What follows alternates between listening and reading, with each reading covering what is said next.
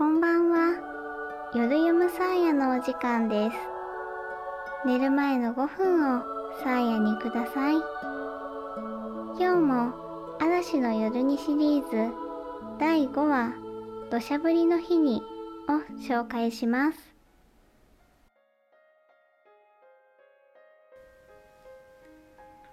一人になって考えてみるとみんなの話は確かに間違ってはいない。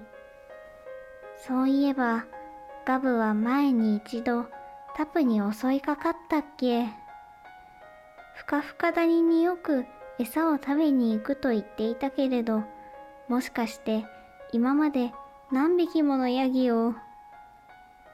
じゃあ、やっぱり私を騙して、いや、あのガブに限ってまさか。メイがそんなことを考えていると年寄りのヤギがみんなと一緒にやってきた。なあ、メイ。お前、その狼ともう一度会ってみないか？え？が、ガブと？もし、奴らがお前を利用するつもりなら、反対にこっちが奴らを利用してやるのじゃ。ニコニコしながらそいつと会って、奴らのいる場所、その数、奴らの苦手なもの、いろいろ聞き出してくれ。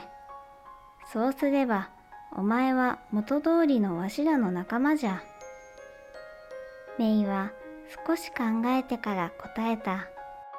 やってみます。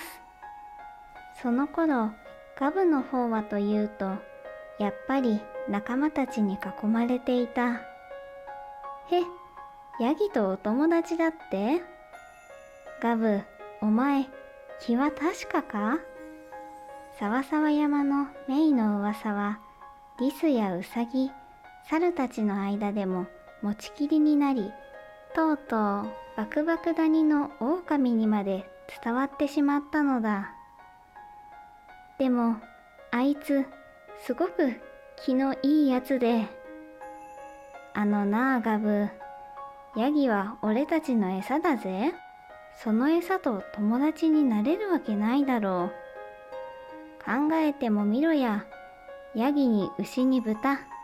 みんなとお友達になっちまったら、俺たちは飢え死にだぜ。だから、あいつだけでいいんでやんす。でもな、ガブ。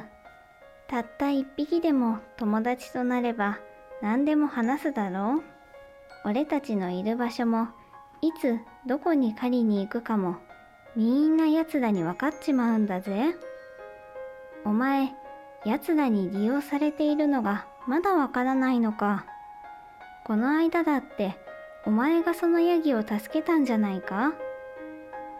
ガブが一言答えるとみんなが次々に声を張り上げる。しかし頭のいいヤギもいたもんですね。兄貴。とぼけた顔して寂しい狼をしっかり捕まえちゃってさ。うまいことお友達になっちまえば、もう何でも言うがまま最高の用心棒だぜ。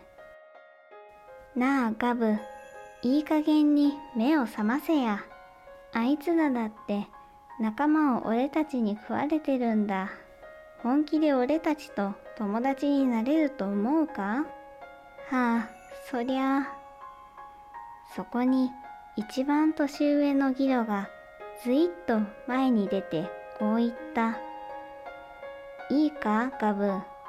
お前、そのヤギともう一度ニコニコして会ってこい。え、なんででやす？そこで、ギロの相棒のパリーが笑いながら言った。反対に向こうの動きを聞き出すのよ。俺たちだってそういう友達を利用したら毎日餌には困らないってわけよ。カッカッカ。もしまだバカなことを考えているんだったらただじゃおかねえぞ。裏切り者はどこまでも追いかけてやるからな。こっちだって餌が取れなきゃ生きられねえんだ。わかったか？ギロの言葉にガブは少し黙ってからこう答えた。も、もちろん、わかったす。その日の夕暮れ時、よもぎの丘に一本の線が描かれた。それは遠くバクバク谷の狼たちからもよく見ることができた。一匹の狼もそれを見て同じようなことを返した。しかしその合図はもう秘密の合図ではなくなっていた。今日のお話はここまで。続きはまた来週お話ししますね。皆さん今日も一日お疲れ様でした。おやすみなさい。さやでした。